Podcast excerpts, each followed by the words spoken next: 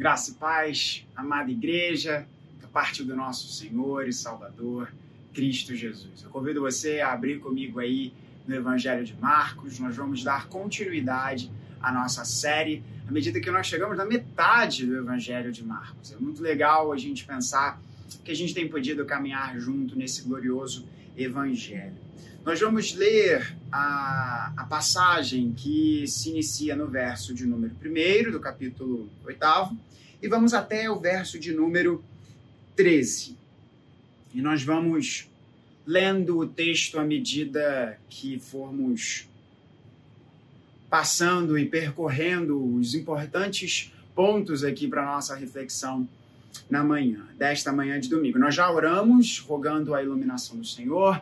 Você sabe que eu sempre gosto de recitar o Salmo 19, 14, que as palavras dos meus lábios e o meditar do meu coração, do seu coração, sejam agradáveis a Deus. Então, vamos ao trabalho que nós temos bastante coisa para tratar aqui nessa manhã. O verso de número primeiro assim nos diz, eu acho que você já deve ter dado tempo aí de abrir a sua Bíblia.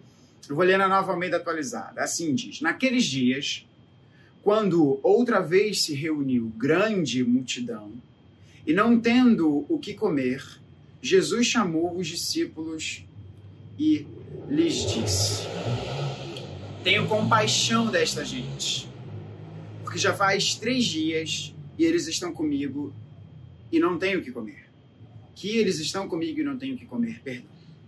Se eu os mandar para casa em jejum, desfalecerão pelo caminho e alguns deles vieram de longe. Vamos dar uma vírgula aqui no verso de número 3 e a gente já continua. O primeiro ponto desse texto a nos mostrar, o que a palavra de Deus tem a nos mostrar, e eu quero enfatizar com você nessa manhã, é a amplitude do nosso ministério. Eu e você não podemos cair no risco de termos uma miopia ministerial. Você tem acompanhado conosco aquilo que Jesus realizou nas duas últimas passagens expostas. O nosso pastor Vladimir trouxe a mensagem no encontro maravilhoso de Jesus com a mulher, com aquela mãe, Ciro. Depois, o nosso pastor Vini trouxe o encontro da graça, a porta da graça está aberta, Efatá, para aquele homem que tem a sua visão, a sua vida e o seu ouvir restaurados pela graça de Deus. Que a porta da graça estava aberta para ele em Jesus e para mim e para você também. E aqui nós vimos, nós vemos o término do ministério de Jesus nessa região, nessa região que está bem distante de Jerusalém. Qual é a amplitude do nosso ministério? Nós podemos fazer duas perguntas aqui. Quem é aquela gente? E dois, do que eles têm necessidade? Primeiro, quem é aquela gente?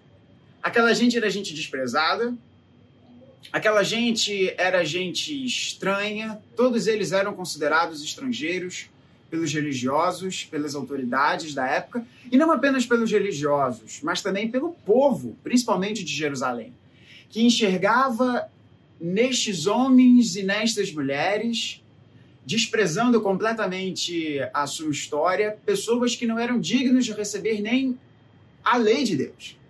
Para você ter noção, no tempo de Jesus, havia todo o entendimento de que as dádivas do Senhor não poderiam ser, elas não deviam ser anunciadas àqueles que não eram do povo de Israel. Olha que coisa! Portanto, quem eram aquelas pessoas? Todo tipo de gente. Todo tipo de gente. Mas pessoas que eram muitas vezes desprezadas, não eram olhadas, pelos religiosos, pelo povo de Israel, por aqueles que muitas vezes se diziam como adoradores de Deus. Qual era a necessidade deles? E esse é um ponto importante porque ele é um ponto polêmico. Nós podemos muitas vezes dar uma resposta apressada em relação à necessidade das pessoas. E o evangelho ele é maravilhoso e Jesus é maravilhoso porque Jesus é o evangelho. Porque ele vai ser claro em mostrar qual é a necessidade daquelas pessoas. Jesus primeiro diz: Tenho compaixão desta gente. E isso é maravilhoso porque nós vemos que Jesus continua sendo Jesus. Tenho compaixão desta gente, porque já faz três dias que eles estão comigo e não tenho o que comer. Se os mandar para casa em jejum, muitos deles vieram de longe, eles não têm o que comer, eles vão, eles vão desmaiar, eles vão desfalecer pelo caminho. Eu vou repetir a pergunta para você responder aí. Qual é a necessidade daquelas pessoas? Qual é a necessidade daquela gente? Talvez você poderia ser apressado e dizer que aquelas pessoas precisavam apenas do ensino. Talvez você pode ser apressado e dizer que aquelas pessoas precisavam apenas do pão. Por que ambas as respostas estão erradas? Porque se nós entendermos que o ensino de Cristo é tão somente pelo ensino, ele não é o ensino de Cristo. E se nós falarmos de pão tão somente pelo pão, será apenas pão. Quando na verdade o evangelho é Cristo Jesus sendo anunciado, anunciado, de tal forma que eu e você enxergamos a falência moral e espiritual do nosso ser. Temos os nossos olhos abertos para a beleza de Cristo Jesus e uma vez os nossos olhos abertos, nós podemos olhar para o lado e vermos as outras pessoas. Do que aquelas pessoas precisavam? Aquelas pessoas precisavam de Jesus. E quando Jesus é anunciado de forma verdadeira, quando o ensino do Evangelho, quando a pregação do Evangelho, quando Cristo Jesus é anunciado, necessariamente isso desemboca em nós olharmos para aqueles que estão ao nosso redor. Portanto, o Evangelho é para todas as pessoas, para aqueles que estavam em Jerusalém e para aqueles que estavam distantes de Jerusalém. E o Evangelho transforma todo o nosso ser. Não é apenas um sistema de crenças, mas é um relacionamento de amor que faz com que o nosso coração ame também aqueles que estão ao nosso redor. Portanto, essa é a extensão do nosso ministério. E qual é a esperança do nosso ministério? A esperança do nosso ministério é nenhuma outra além de Cristo Jesus. Porque é Cristo quem realiza todas as coisas. Por que, que o nosso ministério pode alcançar a todas as pessoas e o nosso ministério pode ser completo. Porque só Deus pode atender a todas as necessidades da humanidade. Porque essas necessidades elas não se esgotam num pedaço de pão. Elas não se esgotam numa vacina contra um vírus. Elas não se esgotam numa falta de instrução, educação ou recursos, sejam eles de que ordem mas a necessidade da humanidade é um coração transformado. E o único que pode trazer um coração transformado, para mim e para você, é Cristo Jesus. É muito interessante porque Jesus fala isso para os discípulos. E a resposta do verso dos discípulos no verso 4 é muito interessante. E são esses versos que nós usaremos para entendermos qual é a esperança do nosso ministério, que é Cristo Jesus. Os discípulos dizem: Como poderá alguém saciá-los de pão neste deserto? Sabe o que é mais engraçado? É que se nós formos lembrar, nós veremos que essa multiplicação de pães e peixes nos lembra muito a primeira multiplicação de pães e peixes. E esses discípulos estavam lá. E eu acho impressionante que eles, ao invés de pensarem, poxa, peraí, Jesus já alimentou uma multidão, era uma multidão até maior do que essa. Senhor, por favor, dá pão para essa multidão. Eles não fazem isso. Por isso que a nossa esperança não está na igreja. A nossa esperança não está na liderança da igreja. A nossa esperança não se encontra nas sociedades internas, a nossa esperança não se encontra no conselho da igreja, a nossa esperança não se encontra na igreja presbiteriana do Brasil por mais santos que todos estes sejam. Mas nós podemos errar. E nós podemos falhar. Mas Cristo não falha. E Cristo é interessante que ele não repreende os seus discípulos. Ele é misericordioso e faz a pergunta para eles: quantos pães vocês têm? E é interessante que os discípulos respondem e eles ainda assim não lembram da primeira multiplicação. Eu acho isso muito interessante, porque Jesus fala com os discípulos, é quase como que Jesus está dando a primeira, primeira chance e os discípulos não lembram. Aí Jesus vem: quantos pães vocês têm? E os discípulos respondem e não falam da primeira multiplicação. Quantas vezes eu e você esquecemos daquilo que Jesus faz? Então Jesus pega aqueles pães, manda a multidão se assentar, o verso de número 6. Então mandou o povo assentar-se no chão. Ele pega os sete pães, parte os pães, após ter dado graças, e deu aos seus discípulos para que estes o distribuíssem, repartindo entre o povo. Verso de número 7. Também alguns peixinhos e abençoando-os, mandou que estes igualmente fossem distribuídos. Verso de número 8: Comeram e se fartaram. E dos pedaços restantes recolheram sete cestos. E olha que coisa, verso 9: eram cerca de quatro mil homens, sem contar mulheres e crianças. Então Jesus os despediu Logo a seguir, tendo entrado no barco juntamente com os seus discípulos, foi para a região de Dalmanuta. Qual é a extensão do nosso ministério? Nosso ministério é para todas as pessoas. E o nosso ministério é para todas as necessidades de toda a humanidade. Porque a esperança do nosso ministério é Cristo Jesus. E por que a nossa esperança é Cristo Jesus? Porque Ele é o mesmo ontem, hoje e o será para todos sempre. É Jesus quem realiza o milagre. É Jesus quem multiplica os pães. É Jesus quem multiplica os peixes. Não é a igreja, não é o Império Romano, não são as autoridades religiosas do seu tempo, não eram os revolucionários zelotes. É Cristo. Ele é quem realiza isso se a nossa esperança não está nele, ela vai estar nos remédios, ela vai estar nos partidos políticos, ela vai estar em pessoas bem intencionadas, mas que não terão poder para realizar isso.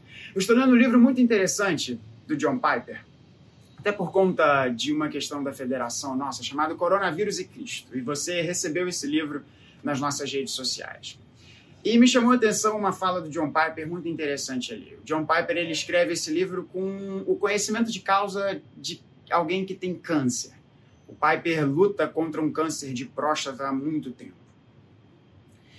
E ele diz que desde que ele foi diagnosticado com câncer de próstata, que já tem alguns anos, ele não mais responde às pessoas que ele está bem.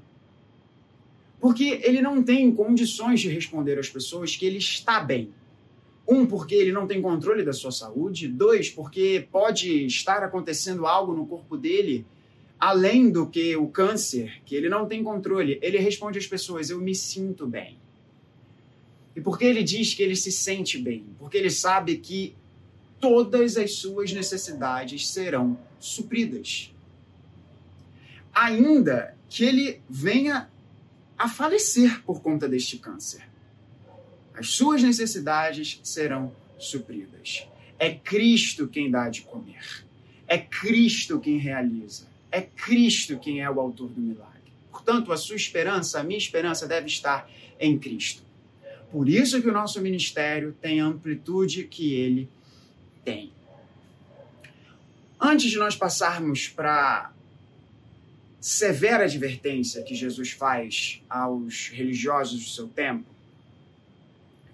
eu quero trazer uma rápida, um rápido esclarecimento sobre como que Jesus nos alimenta.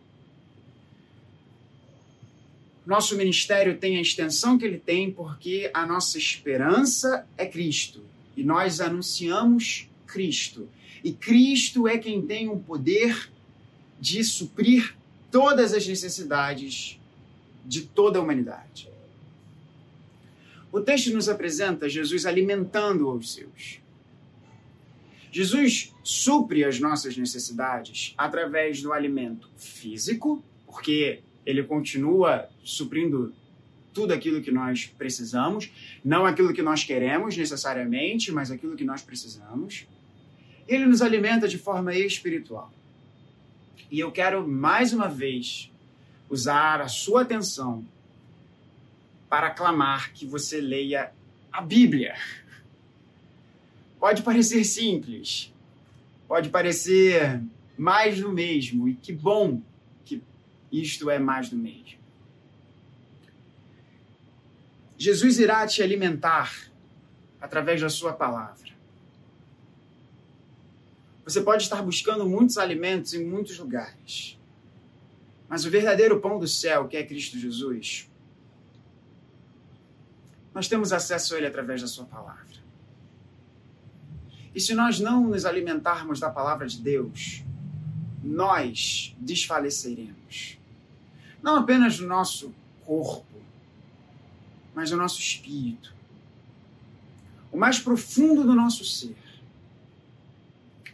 E se você está me dando a honra de me ouvir nessa manhã, não apenas você que é membro da nossa igreja, mas tantos amigos que nesse momento, nesse período, estão somando o seu coração com o nosso.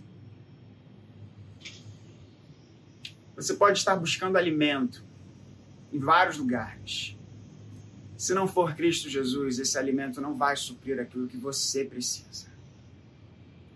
Cristãos, servos de Deus, não busquem alimento em outros lugares. Apenas Cristo Jesus pode trazer o alimento que eu e você precisamos. Que eu e você precisamos. Jesus nos alimenta espiritualmente através da Sua palavra e através da Eucaristia. E eu aproveitei esse, essa mensagem para trazer um importante esclarecimento para você. Você deve ter percebido, é evidente, nós não ministramos a ceia do Senhor desde que nós entramos nesse período. Você deve estar se perguntando por quê? Porque nós cremos que verdadeiramente Cristo Jesus está espiritualmente presente na comunidade do seu povo quando ela está ao redor da mesa.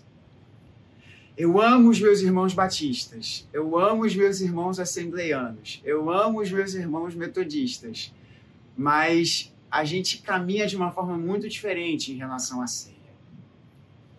Estes nossos irmãos entendem que a ceia, embora eu conheça muitos batistas principalmente que caminham como nós presbiterianos nesse aspecto também, mas eles entendem que a ceia é um memorial e um símbolo apenas do que aconteceu no passado. Nós não enxergamos dessa forma. Calvino vai nos ensinar que Cristo está espiritualmente presente no pão e no cálice, e na mesa presidindo. Mas isso não se dá quando nós estamos separados uns dos outros. Esse contexto de refeição eucarística, em que Cristo está presente e nos alimentando, isso se dá na expressão comunitária do seu povo. Nós estamos com muita falta de celebrar a ceia do Senhor. Com muita falta. Com muita falta. Mas, irmãos, esse momento chegará. E nós mais uma vez estaremos juntos ao redor da mesa, sendo alimentados por Cristo Jesus. Até lá, até lá, esse é um tempo que nós buscamos ao Senhor em oração, rogando para que esse tempo seja abreviado. Portanto, este parênteses de esclarecimento aqui é para você entender que Cristo ele nos alimenta através da sua palavra e ele nos alimenta através da ceia. E nós não estamos celebrando a Eucaristia por esta razão importante. Para nós terminarmos esta mensagem, vamos olhar a severa advertência que Jesus faz àquelas autoridades religiosas. No verso de número 11, os fariseus chegaram e começaram a discutir com Jesus, e tendo e tentando, perdão, pediram-lhe um sinal vindo do céu. Jesus, porém, arrancou do íntimo do seu espírito um gemido e disse: Porque esta geração pede um sinal. Em verdade, lhes digo que nenhum sinal será dado a esta geração. E deixando-os, tornou a embarcar e foi para o outro lado. Para você entender qual é o ponto aqui. Os fariseus estavam tentando Jesus. E eles tentaram a Jesus, pedindo a ele um sinal que viesse do céu. Qual é o ponto de um sinal do céu aqui? Quando Jesus realiza a multiplicação de pães e peixes, aqueles fariseus querendo tentar Jesus e descredenciar o ministério do nosso mestre, vai dizer àquelas pessoas: Mas olha, Moisés fez pão vir do céu. Portanto, Jesus, por que, que você não faz o pão vir do céu? Por que, que você não mostra o seu poder através de pão vindo do céu? E dessa forma, eles tentam a Jesus. É muito interessante porque os estudiosos do Evangelho de Marcos vão nos dizer que se aqueles discípulos, eu concordo com essa interpretação, perdão, se aqueles religiosos estivessem pedindo de uma forma de coração sincero para um sinal, certamente Jesus os convidaria como várias vezes o foi feito para andar com ele, para serem ensinados e eles perceberem o maior sinal da graça de Deus, que é o próprio Jesus.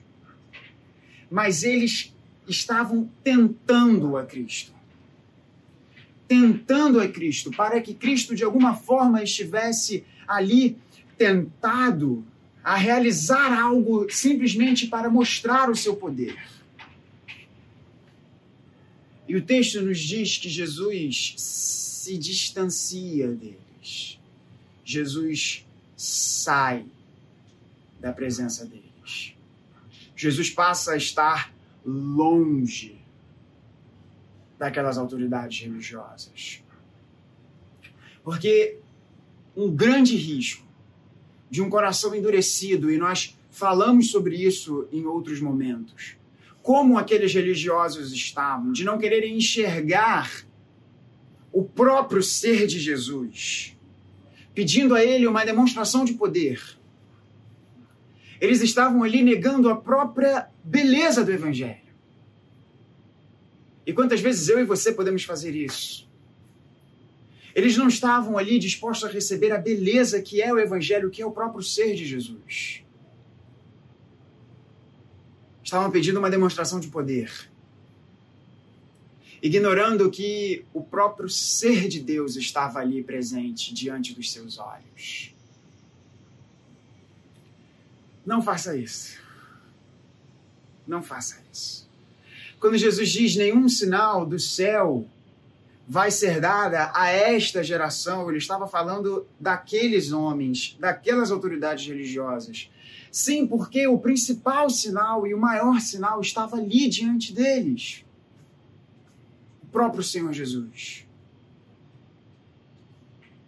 E a beleza do Evangelho é que nós, que nos distanciamos de Jesus, nos distanciamos de Deus do nosso pecado, vemos em Cristo Deus se achegando a nós e nos arrastando para si. Essa é a beleza do Evangelho. Cristo Jesus pode, pode e pode continuar a nos alimentar porque ele foi privado do alimento. Quantas vezes nós vimos Jesus dizendo que ele estava com fome? O Evangelho vai nos dizer que Jesus não tinha onde reclinar a sua cabeça e ele fez isso por mim e por você por mim e por você.